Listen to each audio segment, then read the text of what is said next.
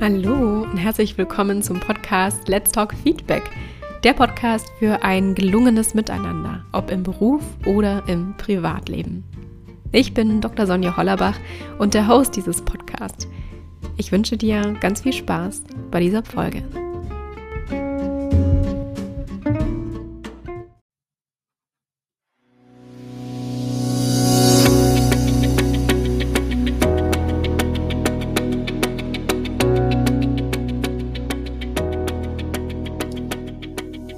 Sind wir wieder im Café Courage, Folge 19 heute mit Dr. Sonja Hollerbach, äh, C-Level Executive Coach, äh, inspirierende Keynote-Speakerin und heute mit ganz viel Geschichten ihrer mutigsten Entscheidungen im Leben und noch viel mehr, aber ich äh, nehme wieder zu viel vorweg. Ich bringe erstmal das Bild rein. Da ist der Rainer.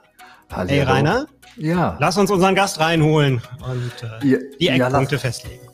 Genau, das machen wir. Und äh, herzlich willkommen, Sonja. Hallo. Ich Hallo. freue mich sehr, äh, dass du für uns dein äh, Digital Detox so ein bisschen unterbrichst und heute das erste Mal seit längerem wieder ja, vor Kamera, vor Mikro stehst und dich auf uns im Café Courage einlässt. Vielen Dank dafür. Danke euch für die Einladung. Ich freue mich. Du Sonja, ähm, wir haben ja gesagt, äh, dieses Mal machen wir ein bisschen was anders. Wir lassen unseren Gast äh, vorher so ein bisschen die Eckpfeiler des Gesprächs heute schon mal festzurren. Was können denn die Gäste, die uns jetzt zuhören, zuschauen, äh, von dem Gespräch dann erwarten? Wahrscheinlich erwarten und noch viel mehr. Also, wenn, wenn ich mich in die Position eines Zuschauers, einer Zuschauerin reinversetzen würde, würde ich mich natürlich fragen, warum kommt diese Person, die jetzt da vor mir sitzt, dazu, über Mut zu sprechen? Deswegen ist meine Einladung an die Zus- Zuschauer, Zuschauerinnen heute, dass ich sie mitnehme in meine eigenen Geschichten, ähm, bei denen ich sagen würde, da hat es für mich eine gehörige Portion Mut gebraucht, um gewisse Schritte zu gehen. Mm, Und auch gleichzeitig zu verstehen, dass dieser Mut, den ich heute habe, nicht immer so war, sondern dass es das Mut auch bedeutet oder wie so ein Muskel ist, dass man, den man trainieren darf. Das heißt, dass Mut im Kleinen stattfindet und dann eben immer, immer größer wird mit jeder Entscheidung. Mm, Das heißt, ich würde euch mitnehmen in meine Geschichten, in mein Leben und gleichzeitig auch ähm, finde ich es sehr wichtig, schon zu Beginn zu sagen, dass Mut für jeden von uns etwas anderes ist. Dass die Größe der Mut oder die Größe des Muts, den wir jetzt gerade brauchen für unseren nächsten Schritt, für jede Person anders aussieht. Also dass vielleicht der kleine Mutschritt, den du jetzt brauchst, genauso viel wert ist wie einer der riesengroßen Mutschritte, die ich, den ich gegangen bin. Ja, dass da Hm. keine Bewertung draufsteckt zwischen kleiner Mutschritt und großer Mutschritt, Mm, sondern da wirklich für dich zu erkennen, dass jeder von uns ist unterschiedlich und diese Individualität einfach mit reinzunehmen und von dem, was du hörst, was du auf dein Leben einfach ja, zu reflektieren und auch mal zu schauen, welche Punkte nimmst du mit und wo darfst du dich noch inspirieren lassen. Das finde ich total schön, weil Bastian und ich hatten äh, das Gespräch vor Jahren auch schon mal ähm, in der Firma, in der wir beide zusammengearbeitet haben, weil wir uns dann überlegt haben, ja, was hindert den Menschen oft vor diesem ersten Schritt? Und es war dann Mut. Und ich finde es so schön, weil du dann sagst, naja, ähm, für den einen ist es ein kleiner Schritt, für den anderen ist es ein rieser, Sp- Riesenspringer auf vielleicht das erste zu tun. Und ich habe mich jetzt gerade gefragt, ist der Schritt, der weibliche Schritt oder der männliche Schritt, ist der unterschiedlich? Ich würde sagen, ja. Also ähm, ich beschäftige mich ja sehr viel damit, was ist weibliche Energie, was ist männliche Energie, also Männlichkeit, Weiblichkeit, auch so vor allem im, im Führungskontext auch. Und das ist sehr spannend, dass wir, ähm, das kennst du vielleicht, wenn du schon mal in den Aufbau von einer spannenden Geschichte oder von einer Keynote reingeschaut hast, da gibt es immer diese Analogie der Heldenreise. Mhm. Also wir sollen unsere Zuschauer, Zuhörerinnen immer auf diese Reise mitnehmen. Jetzt ist allerdings diese Heldenreise, das geht ja sehr, sehr stark darum, was habe ich erreicht, wie konnte ich mich gegen irgendjemand beweisen, wie bin ich über mich selber hinausgewachsen, wie konnte ich ähm, irgendwie einen für mich wichtigen Erfolg erringen, dass es die männliche Heldenreise ist. Die weibliche Heldenreise, die geht im Vergleich dazu hauptsächlich um dieses, was für uns ja von der Natur her schon gegeben ist. Also wir als Frauen, wir sind deutlich verletzlicher, angreifbarer physisch mhm. als, Mann, als ein Mann. Das heißt, auch unsere weibliche Heldenreise geht physisch und psychisch natürlich sehr stark um dieses Thema Verletzlichkeit.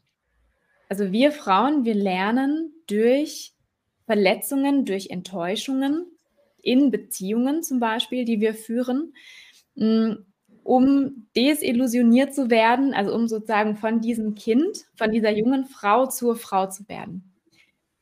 Und wenn wir uns jetzt mal überlegen, was zum Beispiel Mut damit zu tun hat, dann ist Mut ganz oft, ähm, also von mir, was ich als von mir als Frau wahrgenommen habe, dass es sehr stark bedeutet, ich zeige mich jetzt unfassbar verletzlich, ich werde selber verletzt oder ich gehe Schritte, bei denen ich die Gefahr unterlaufe, all das, was mir irgendwie wichtig ist, zu verlieren. Also auch da komplett verletzlich zu sein. Wie, so, wie wenn pur nackt zu sein, roh. Mhm. Mhm.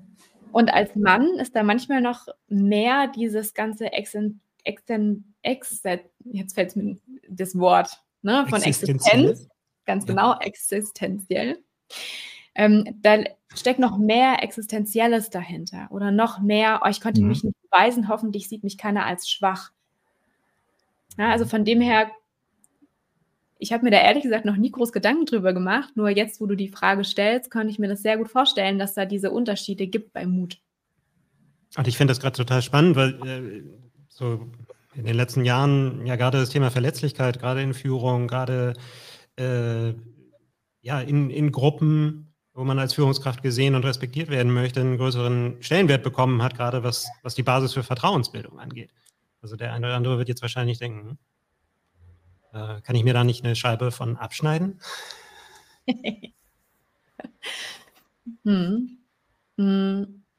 Ja, ich finde, also dieses Thema, bei dem wir jetzt gerade vorbe vorbeigekommen sind, dieses Thema Verletzlichkeit in diesem Führungskontext bedeutet ja ganz stark, sich selber nahbar zu zeigen. Was jetzt nicht bedeutet, dass ich meine Leute mit allem Möglichen meiner Sorgen konfrontieren muss, mhm. sondern was einfach nur bedeutet, zuzulassen, mh, mm, zu zeigen, dass auch ich nicht perfekt bin. Und wenn wir noch einen Schritt weiter gehen, also ich meine, ich weiß nicht genau, inwiefern ihr euch astrologisch mit beschäftigt, nur wir haben ja jetzt gerade diesen Übergang von diesem Erdzeitalter, also wo es sehr viel um Macht und Besitztümer geht, hin zum Luftzeitalter, wo es sehr stark um Verbindung geht, um Kooperation. Also wo weniger Einzelkämpfertum herrscht, sondern wo wir lernen dürfen, immer mehr in Vernetzungen zu denken, dieses Co-Kreative, dieses Co- ähm, Kooperative und dieses Wohlwollende auch einander gegenüber. Ja, wenn wir wollen, dass diese Welt so weiter existiert. Und dazu dieser Verbindung, da ist einfach die Verletzlichkeit die Grundvoraussetzung dafür, um überhaupt Verbindung eingehen zu können.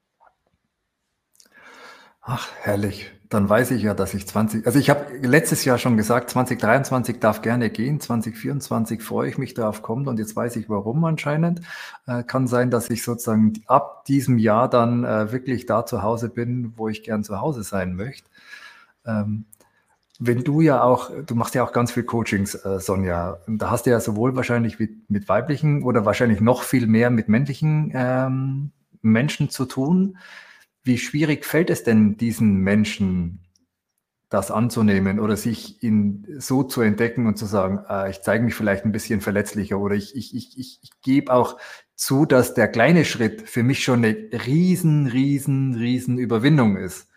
Ähm, mhm. Und deswegen genauso mutig ist wie vielleicht irgendwas anderes? Hm. Also zum Ersten, ich würde sagen, es gibt kaum einen Unterschied zwischen, also was Mut anbelangt, von, von den Menschen, die ich coache, ob jetzt weiblich oder männlich, in dieser Hinsicht, weil viele Frauen sind eben sehr vermännlicht.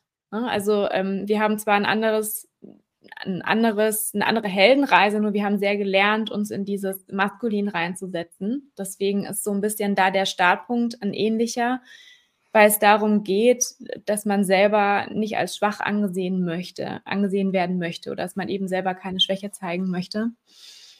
Ähm, der größte Hebel ist aus meiner Sicht, den Blickwinkel drauf zu ändern. Was bedeutet denn Verletzlichkeit?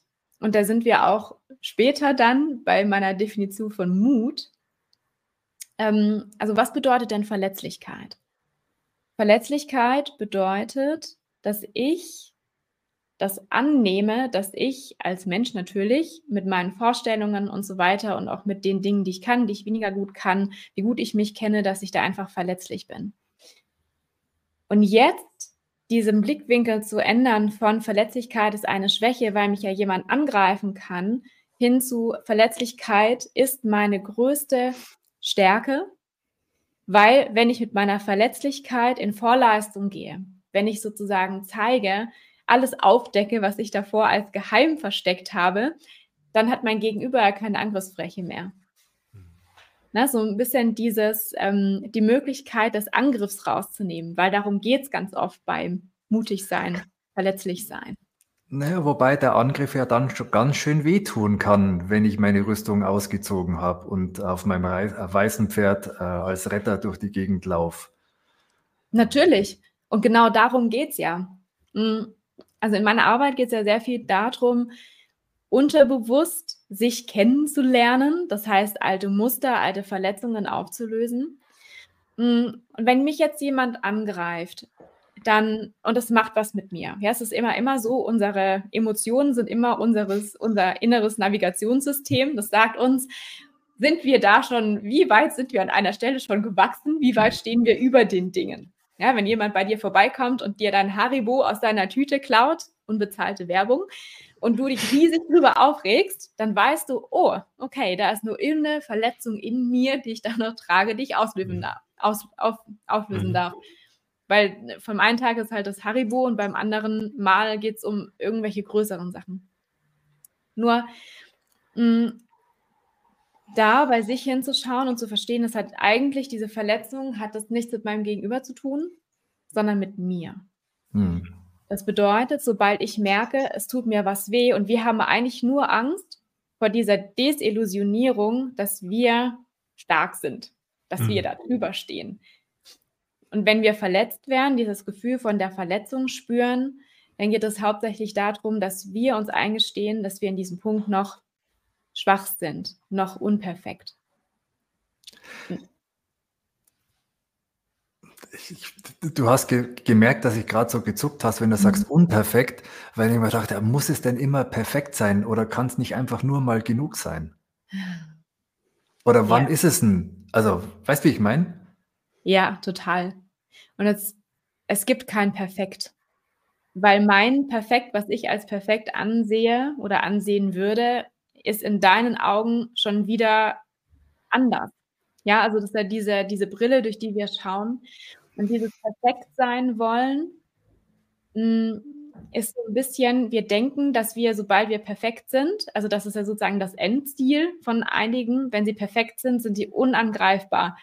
Und da sind wir genau wieder da, wo wir vorhin eingestiegen sind, weil es vor dieser, also es kommt von dieser Angst, angegriffen zu werden. Hm wenn ich, wenn ich für mich lerne, und das war auch so meine persönliche Reise, ich habe so viele, ich bin durch so viele tiefe Täler gegangen, tiefe Täler der Emotionen, der unfassbar unschönen Ereignisse.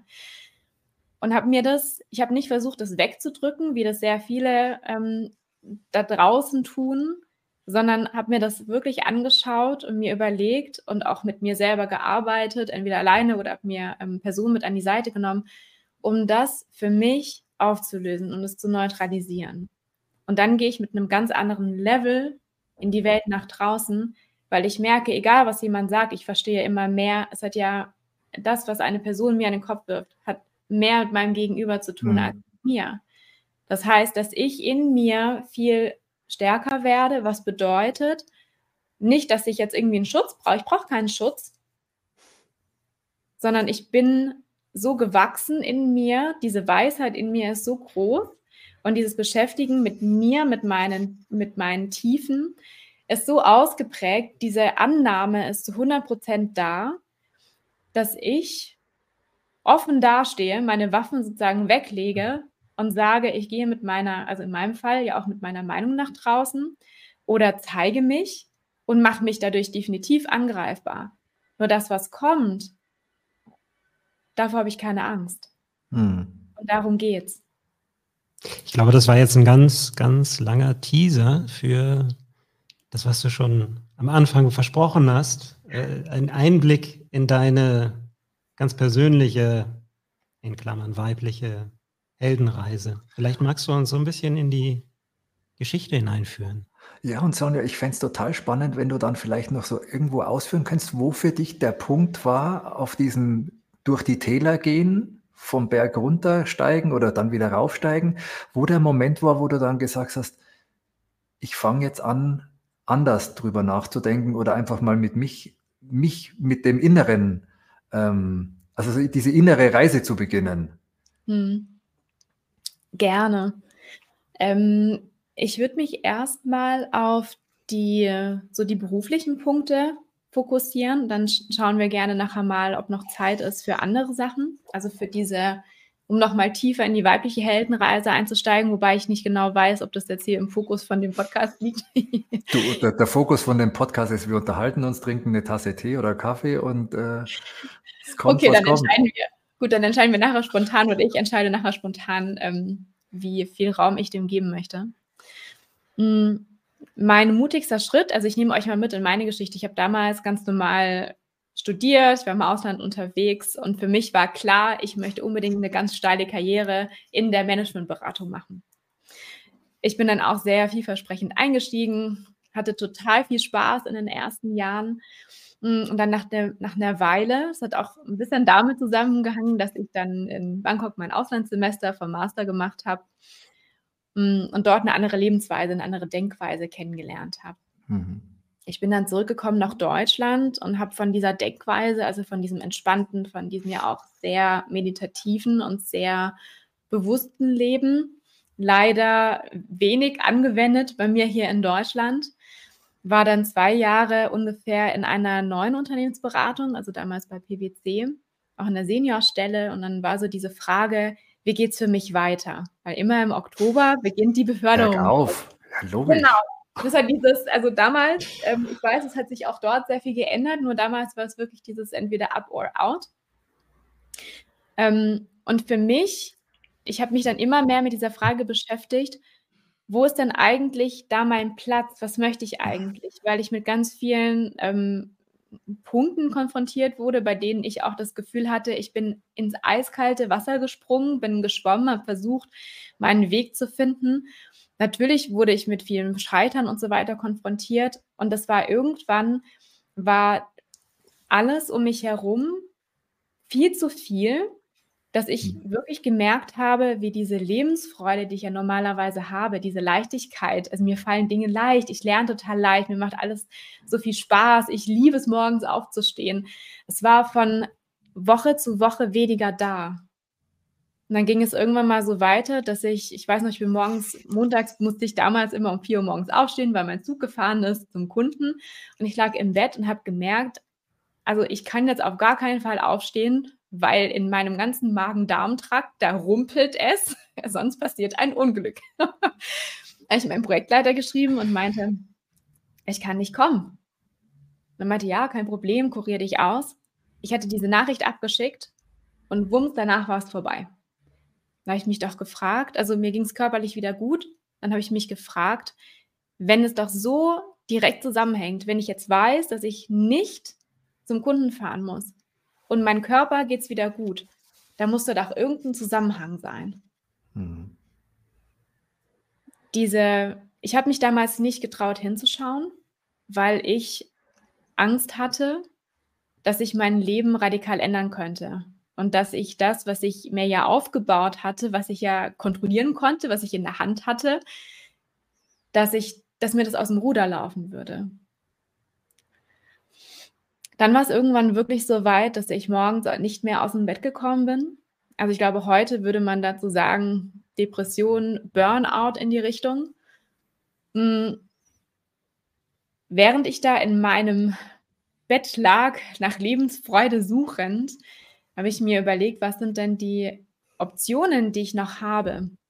Und eine Option, was ich schon immer machen wollte, war, ich wollte an die Uni gehen, ich wollte meinen Doktor machen, ich wollte mich in Thema ganz tief rein vertiefen, weil ich das liebe, mich mit einer Sache so sehr zu beschäftigen im Detail.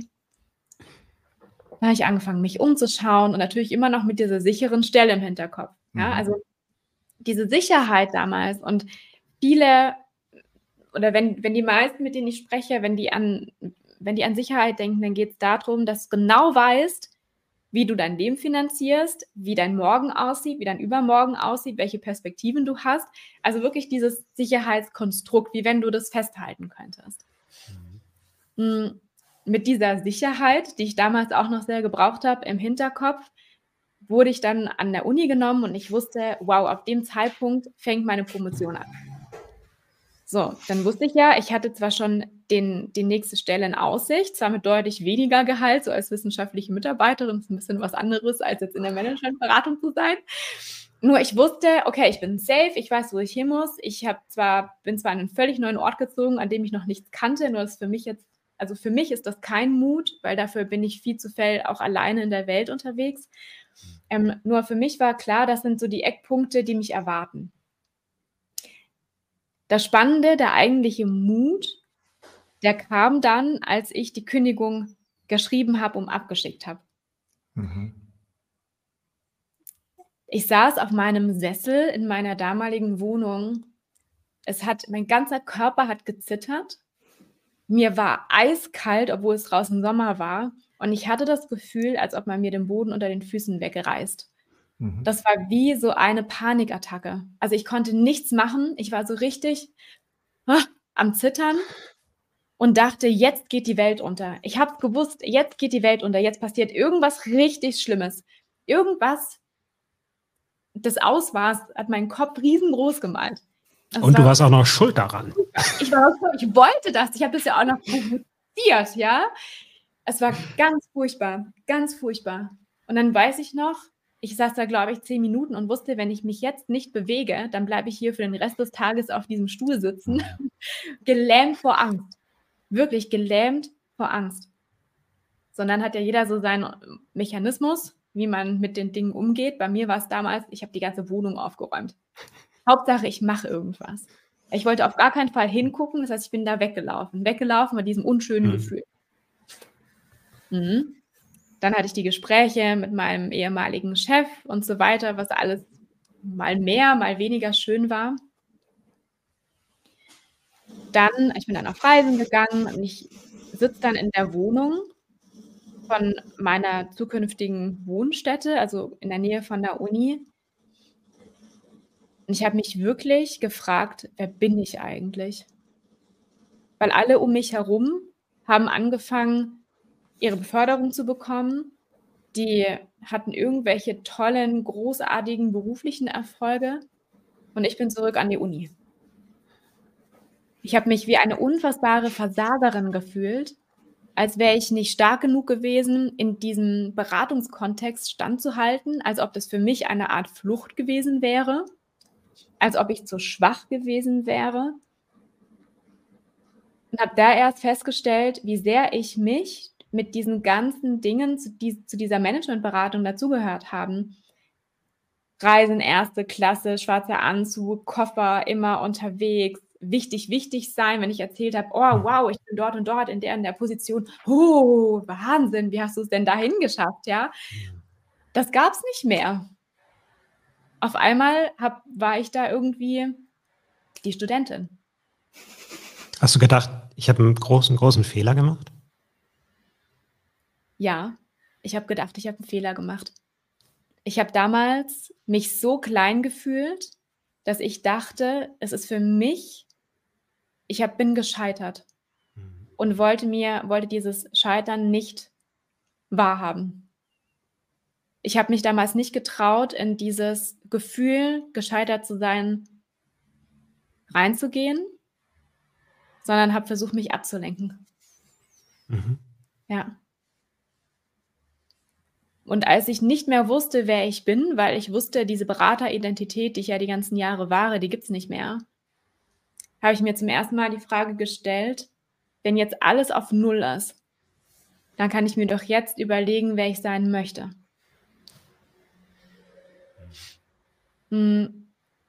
Ich habe dann meinen Doktor gemacht, bin dann noch mehr mit Persönlichkeits- und Entwicklung und so weiter ins, äh, in Berührung gekommen, habe meine ersten großen Aufträge gemacht, habe mich dann selbstständig gemacht, was mir total leicht ge ge gemacht wurde, weil ich wurde angefragt. Ich hatte Projekte schon, bevor ich die Selbstständigkeit hatte. Das heißt, ich musste mich selbstständig machen. Das heißt, das für mich war gar nicht so der große Schritt. Nur der nächste große Schritt, der dann kam, der war das Studium, also meine Promotion war beendet und ich hatte das Angebot für eine Professorenstelle. Jetzt solltest du wissen, dass ich dieses ganze Thema mit Promotion, mit Karriere in der Wissenschaft nur deswegen angefangen habe, weil ein Vorbild von mir war eine Person, die hat das wunderbar ähm, kombiniert, also dieses Professor sein und gleichzeitig selbstständig mhm. also tätig sein. Dachte ich, wow, das hört sich toll an, das möchte ich auch. Das heißt, ich habe mir mit diesem Doktor die Tür offen gehalten, in die Professur reinzugehen. Auch diese Professur, es ging alles so leicht. Ich habe jemanden kennengelernt, der hat mich da involviert. Ich hatte ganz, ganz viele Dozentenstellen an den unterschiedlichsten Unis, war dort total beliebt von den, von den Studenten. Ich hatte meinen Vortrag für die Professur, den Berufungsvortrag. Alle haben zugestimmt. Es war alles einfach. Ich hätte die Stelle haben können. Dann war ich in den Bergen, um mir eine Auszeit zu nehmen und dachte mir, irgendwie fühlt sich das schwer an. Warum freue ich mich denn nicht? Mhm. Dann habe ich mich gefragt, das ist wirklich eine sehr unschöne Frage, die, bei der es Mut gebraucht hat, mir diese Frage zu stellen. Ich habe mich ja dazu entschieden, jetzt nur noch Dinge zu machen, die mir Spaß machen. Weil ich ja das entscheiden kann, wie mein Leben aussieht. Habe ich ja die letzten Jahre festgestellt. dann habe ich mir die Frage gestellt, dieses, dieses Ziel, an dem ich festgehalten habe, so lange, der Professur, wo ich ja mein, also dreieinhalb Jahre, glaube ich, habe ich ähm, promoviert, mir da die Frage zu stellen, dieses Ziel, was ich erreichen wollte, mit diesem teilweise sehr herausfordernden Weg, den ich gegangen bin. Möchte ich das noch? Also würde ich mich freuen, wenn jetzt Montag wäre. Also heute ist Sonntag und morgen ist Montag. Würde ich mich darauf freuen, diese Stelle anzutreten. So, alles in mir hat sich zusammengezogen und ich wusste, nein, ich würde mich nicht freuen. Irgendwas grummelt im Bauch. Kenne ich von irgendwoher. Ja, und das war dann für mich, also ich war dann in meiner Auszeit, ich war alleine in den Bergen, dachte mir so, okay, dann bin ich mit diesem Gefühl dann erstmal in die Sauna gegangen und habe das mitgenommen. Dann bin ich nach Hause gefahren, dann die vier Stunden aus den Bergen wieder zurück in den Schwarzwald. Und dann meinte ich zu meinem Partner, also ich glaube, ich habe eine Entscheidung getroffen. Und diese Entscheidung, die macht mir richtig viel Angst. Und in dem Moment, als ich ihm das gesagt habe, das weiß ich noch, das war in unserem Garten draußen, wir saßen, haben gerade gepicknickt und dann, mir sind die Tränen ausgebrochen weil ich so gemerkt habe, ich habe eine riesige Angst vor dem nächsten Schritt. Bei mir ist es immer so, wenn ich merke, ich habe Angst oder kommt so eine Emotion, die mich komplett überwältigt, lege ich mich auf den Boden und lasse mir diese Emotion durch mich durchfließen, dass ich nicht auf die Idee komme, mich mal wieder abzulenken. dann habe ich mich aufs Gras gelegt und dann hat mein Partner mir die Frage gestellt, wovor hast du denn Angst? Was würde es denn bedeuten? wenn du diese Stelle nicht antrittst. Da ist mir zum ersten Mal bewusst geworden, dass ich eine riesige Angst davor habe, 100% selbstständig zu sein, weil das bedeutet, dass ich mich hundertprozentig auf mich selbst verlassen muss. Dass ich die volle Verantwortung für mich, für mein Leben, für meine Finanzen zu 100% selbst trage. Davor hatte ich eine, ich hatte einen riesen Respekt mhm. davor ja, diese, in dieser Situation ehrlich zu sein, den Mut zu haben, zu wissen, diese Emotion, die ich gerade habe, dieses, ich weiß nicht, wohin die Reise geht, ich fühle mich richtig klein, verletzlich, unsicher, anzunehmen Und nicht deswegen die Entscheidung zu treffen, ah ja, dann mache ich die Professur trotzdem, weil es gibt mir ja Sicherheit. Mhm. Sondern dieses Gefühl anzunehmen und zu wissen, es gehört zum nächsten mutigen Schritt dazu, mich so zu fühlen, um meinen Weg in die Freiheit, also für mich bedeutet Freiheit, dass ich sehr unabhängig bin in dem, wie ich arbeite, mit wem, dass ich mir das aussuchen darf, dass es mir Spaß macht, zu wählen. Was mich an deiner Geschichte besonders fasziniert, dass ich, dass die Entscheidung, wenn ich dich richtig verstanden habe, eine gefühlte Entscheidung war. Du hattest das Gefühl, du hast eine Entscheidung getroffen. Das, ja. das, klingt so zwischen Gefühl und rational. Rational sagt, oh, ich glaube, das ist eine Entscheidung, oder? Ja. Und dann, wie so, eine, wie so ein Hammer, die wirkliche emotionale Reaktion auf diese Entscheidung kam. Ja. Wenn du ehrlich mit dir bist, das gilt für jeden von uns, wir wissen, was für uns das Richtige ist. Wir wissen es, weil unsere Intuition, unser Bauchgefühl uns das sagt. Logisch macht es für uns keinen Sinn. Überhaupt keinen Sinn. Also ich komme aus einer Familie mit mein Vater super erfolgreicher BWLer, alles komplett, also der hat ja noch Unternehmen betreut im Zahlensektor. Ne, das heißt komplett, es muss logisch sein. So in der Wissenschaft alles komplett logisch. Und dann grätscht mein Bauch dazwischen. Wenn ich eins lernen durfte, dann ist es, dass das eigene Bauchgefühl, die eigene Intuition viel mehr Weisheit hat, als unser kleiner Erbsenverstand jemals haben könnte. Das finde ich jetzt spannend, wenn ich mir so einen klassischen CFO vorstelle, so einen äh, Silberrücken.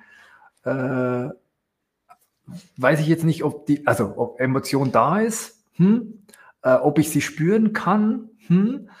und ob ich die bemessen kann, bemessen will und ob ich mir das vielleicht zutraue, mal zu sagen, sagen, ja, okay, ich habe irgendwie das Gefühl, das Ding rechnet sich nicht, weil wenn ich mir jetzt ehrlich bin, die ganzen Excel-Tabellen, die wahrscheinlich dem Menschen vorgelegt worden sind, die sind na alle nur so Pi mal Daumen irgendwo ge gesucht worden und ja, mit mhm. ganz viel Gefühl entstanden. Mhm. wenn ich eins lernen durfte, auch durch, durch sehr viel ehrliches Hinschauen, durch sehr viel Verstehen von diesen größeren Zusammenhängen auch, wann immer wir uns an der Logik festhalten, versuchen wir zu kontrollieren.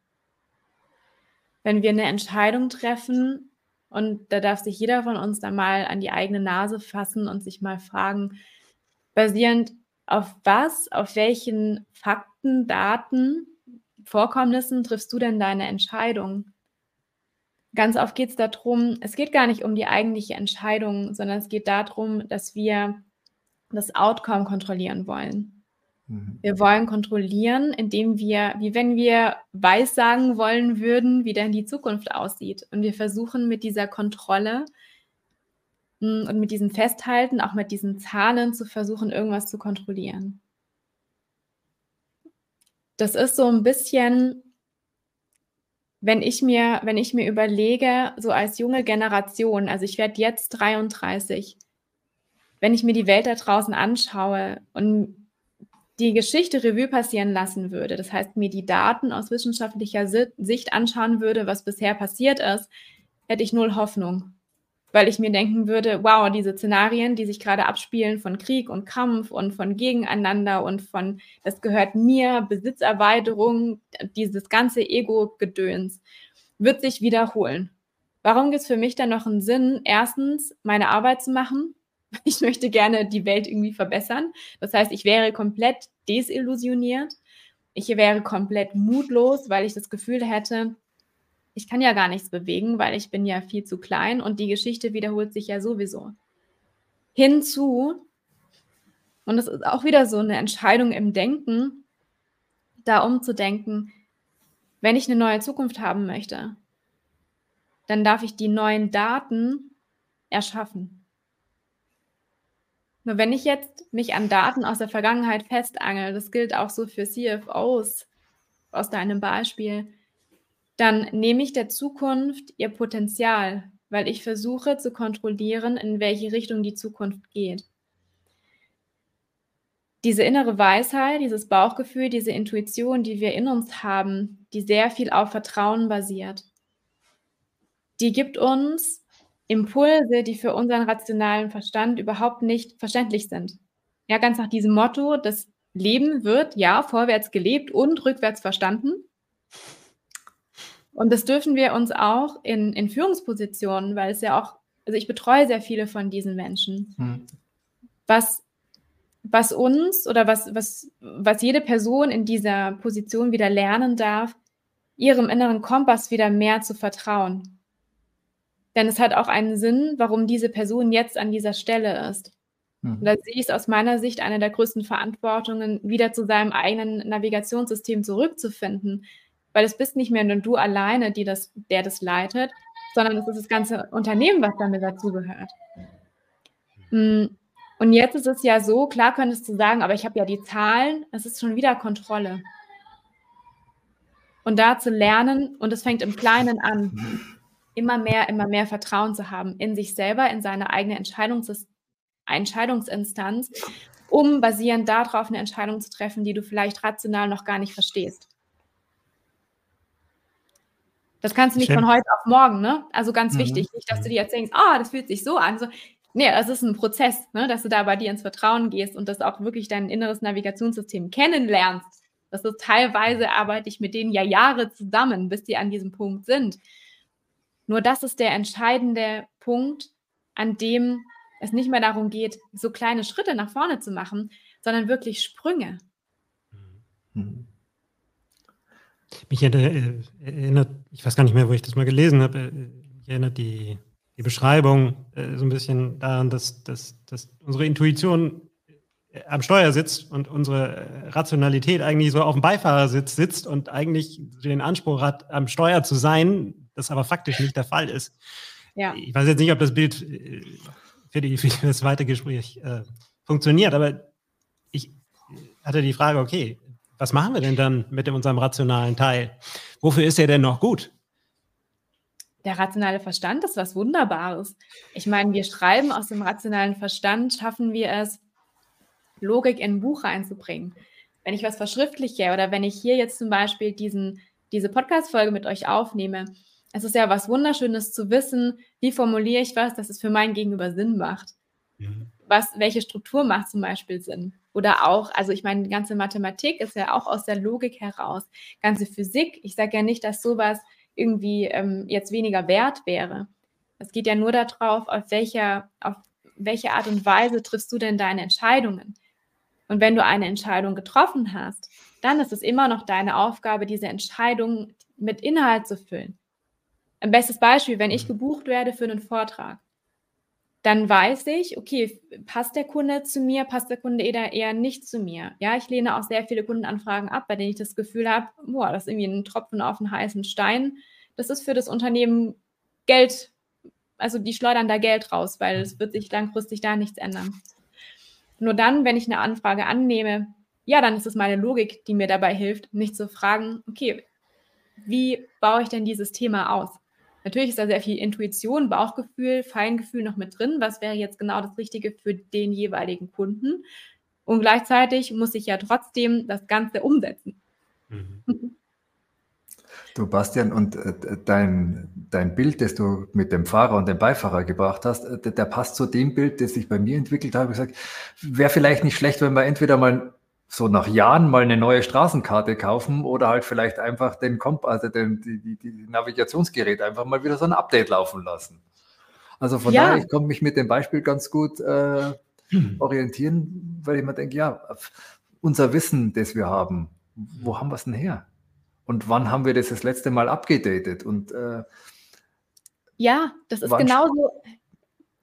Sorry, ich habe dich unterbrochen. Nee, nee, nee, nee, gar nicht. Es war nur so, dass ich mir denke, ja, wann spüren wir denn unseren Körper tatsächlich wieder? Also wann haben wir irgendwo in der Schule gelernt, Körperarbeit zu machen und zu sagen, ach, ich habe jetzt insgesamt 13 äh, Gänse heute äh, in unserem Gespräch äh, erlebt. Ach, da muss was gewesen sein. Hm. ich habe da mal so ein schönes Experiment gestartet. Also jetzt gerade, als du den Begriff mit der Landkarte eingeworfen hast. Ich habe mich mal an den Bodenseeraum, also ein paar Stunden entfernt von mir, in so einen Airbnb eingebucht, wollte wandern gehen. Da dachte ich mir, also ich könnte jetzt entweder, ich war schon auf Google Maps und habe geguckt, was sind denn so die Attraktionen in der Gegend. Da dachte ich mir, okay, Moment mal, das ist für mich, um jetzt, also war komplett auch eigentlich offline, ne, also kein Social Media. Ähm, ich habe eigentlich nur das Handy dabei gehabt, um Musik zu hören und um diese Unterkunft zu finden. dachte mir, was wäre denn, wenn ich jetzt einfach mit dem Auto losfahre, intuitiv in irgendwelche Straßen einbiege und mich einfach leiten lasse und darauf vertraue, dass ich einen schönen Ort finde, an dem ich schön wandern gehen kann. Weil ganz ehrlich, das Schlimmste, was passieren kann, ich verfahre mich komplett und dann frage ich eine andere Person, wo bin ich denn? Wie komme ich denn bitte wieder zurück? Oder hole dann halt mein Handy raus und gucke dann doch auf Google Maps, ja. Also ich bin losgefahren, genügend Essen, Wasser eingepackt, um so diese Grundängste, ja, ich könnte verdursten, ich könnte verhungern, ähm, dass die gestillt sind. Ich bin bei einer wunderschönen Burg gelandet, bei einem wunderschönen Gelände, ich war nachher gar nicht groß wandern, sondern habe für mich einen wunderschönen kleinen, so eine kleine versteckte Ecke an so einem Fluss gefunden, weil da die, die Trauerweide, die hing so über mich drüber in den ganz buntesten Farben. Also es war gerade Frühling, saß da und habe einfach nur das genossen, meine Füße in diesen kalten Fluss rein, ähm, rein zu, rein baumeln zu lassen und diesen Fluss zu genießen. Das war für mich Glückseligkeit pur. Hm. Das ist genau dieses, wenn ich diese Landkarte angucke, dann nehme ich mir die Chance darauf, mich vom Leben überraschen zu lassen. Denn wenn ich mir zum Beispiel ein Ziel setze, dann heißt es, ich weiß ungefähr, wo ich hin möchte. Nicht, ich möchte genau dieses Ziel erreichen, sondern ich weiß ungefähr, wo ich hin möchte. Und ent entweder das Leben bringt mich genau an diese Stelle oder es hat noch eine viel bessere Option für mich bei der ich noch mehr Spaß habe. Dieses Verdenken, dieses Denken ist so ein bisschen verloren gegangen. Ja, und mich erinnert es so an einen klassischen äh, Wasserfallplan, weil da schreibe ich mir vorher 300 Seiten von irgendetwas auf, wie das Ding am Ende dann aussehen muss und dann ärgere ich mich die ganze Zeit, dass es nie passiert ist. Oder ich lasse da vielleicht ein bisschen Schma Spa Spaß reinfließen und sage, ja, ich weiß ja, was zum Schluss dabei rauskommen muss. Und dann gibt man halt einmal links rum, einmal rechts rum und dann schaut die Software zuerst mal blau aus oder rot aus oder man baut halt nochmals irgendwie so ein Kästchen. Ja. Hm. Ja, das erinnert mich so ein bisschen, wie meine Selbstständigkeit sich aufgebaut hat.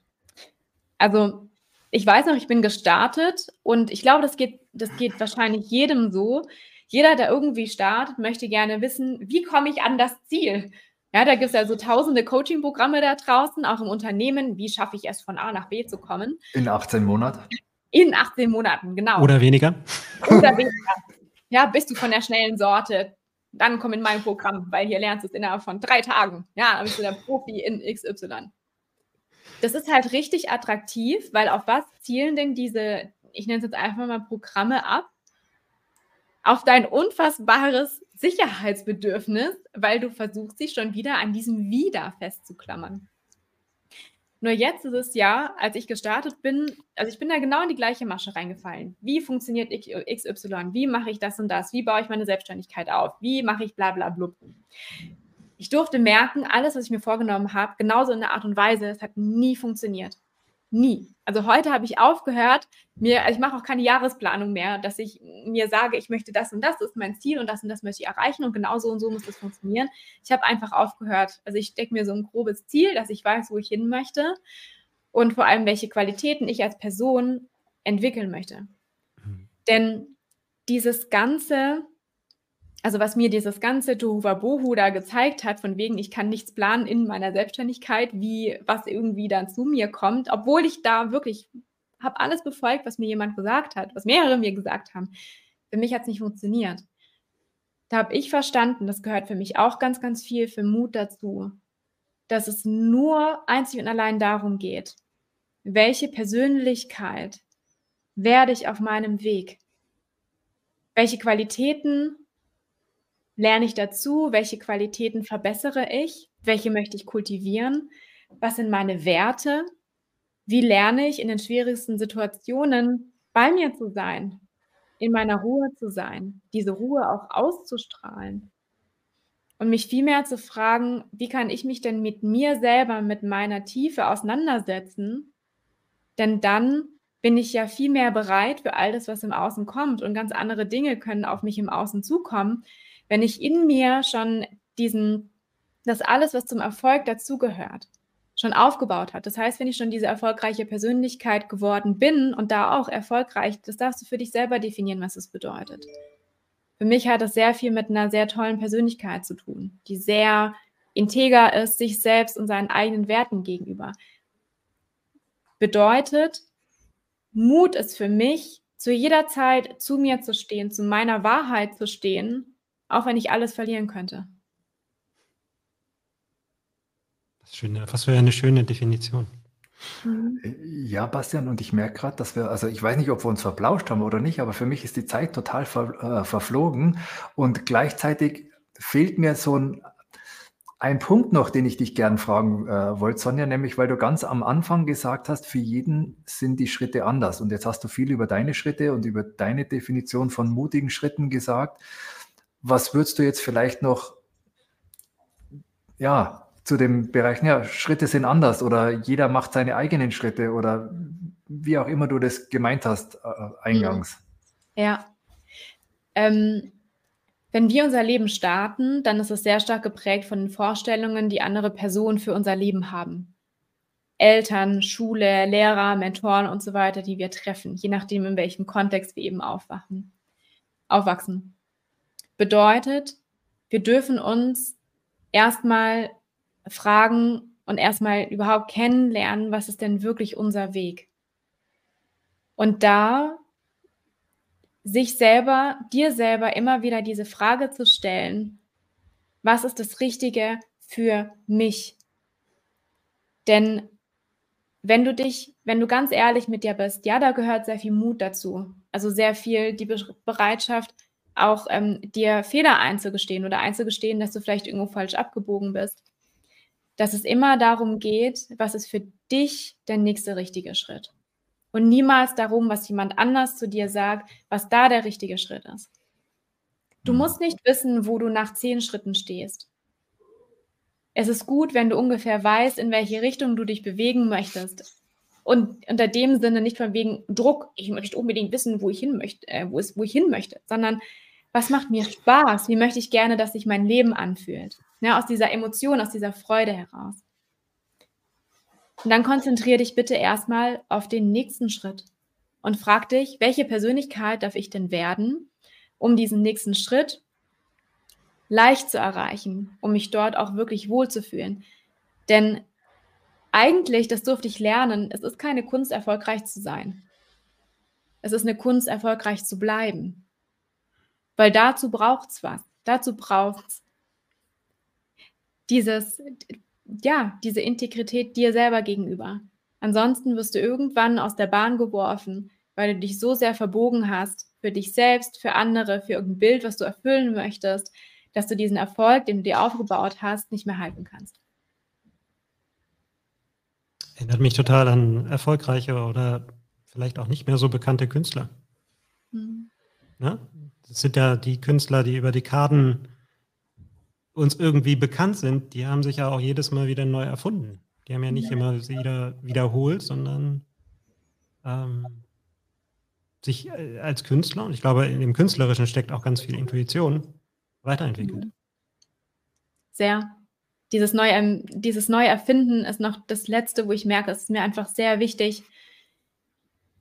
Du darfst dir zu jeder Zeit, in jedem Augenblick die Erlaubnis geben, dich neu zu erfinden in diesem Leben gibt es kein Ankommen, sondern in diesem Leben geht es darum, wie viele wunderbare Facetten von dir hast du kennengelernt? Welche magst du, welche magst du weniger?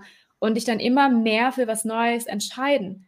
Denn wenn du, wenn du, selbst wenn du schon ein Ziel von dir erreicht hast, wirst du merken, du wirst ja nicht auf lange Zeit mit diesem einen Ziel glücklich bleiben, sondern du wirst nochmal was anderes ausprobieren. Und dafür, damit Raum für was Neues ist, darfst du was Altes loslassen. Ja, und dazu braucht man manchmal mutige Entscheidungen. Bedeutet, für dich selber einzustehen und der Gefahr zu unterlaufen, dass du all das, was du vielleicht jetzt so aufgebaut hast, was man so im Außen sieht, verlieren könntest. Was du ja niemals verlierst, ist all die Weisheit, die du in dir gesammelt hast, die Persönlichkeit, die du bist. Und mein Gott, dann baust du es in ein paar Jahren wieder auf. Nur verlieren kannst du nichts, weil du dich immer mit deinen ganzen Qualitäten, die du dir eingeeignet hast, mit dieser Person, die andere Personen schätzen, andere Personen schätzen deine Persönlichkeit. Das hast du immer bei dir. Das wird dich dein Leben lang begleiten. Das kann dir niemand nehmen.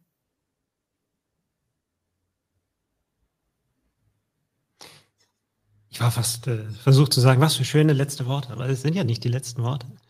Ähm, und wir müssen so ein bisschen zum Schluss kommen in unserem kleinen Kaffeeplausch. Ähm, was magst du vielleicht zu den vielen, vielen Weisheiten, die du, die du heute schon mit uns geteilt hast, mit dem Publikum? Was magst du den Menschen noch mitgeben?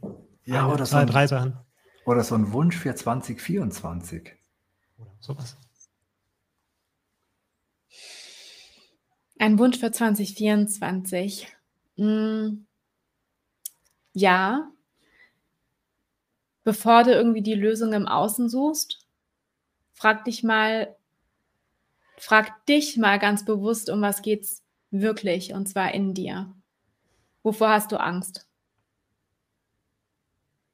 Und wenn du dann feststellst, dass du das, wovor du Angst hast, dass du dir das anschauen darfst, anschauen kannst und dann dieser Motivator der Angst nicht mehr dahinter ist, dann kannst du dich neu entscheiden. Und diese Entscheidung wird sehr wahrscheinlich anders ausfallen und dich an den Punkt bringen, der für dich, der sich für dich deutlich angenehmer und erfüllter anfühlt. Vielen Dank. Dankeschön. Ein schöner Wunsch für 24.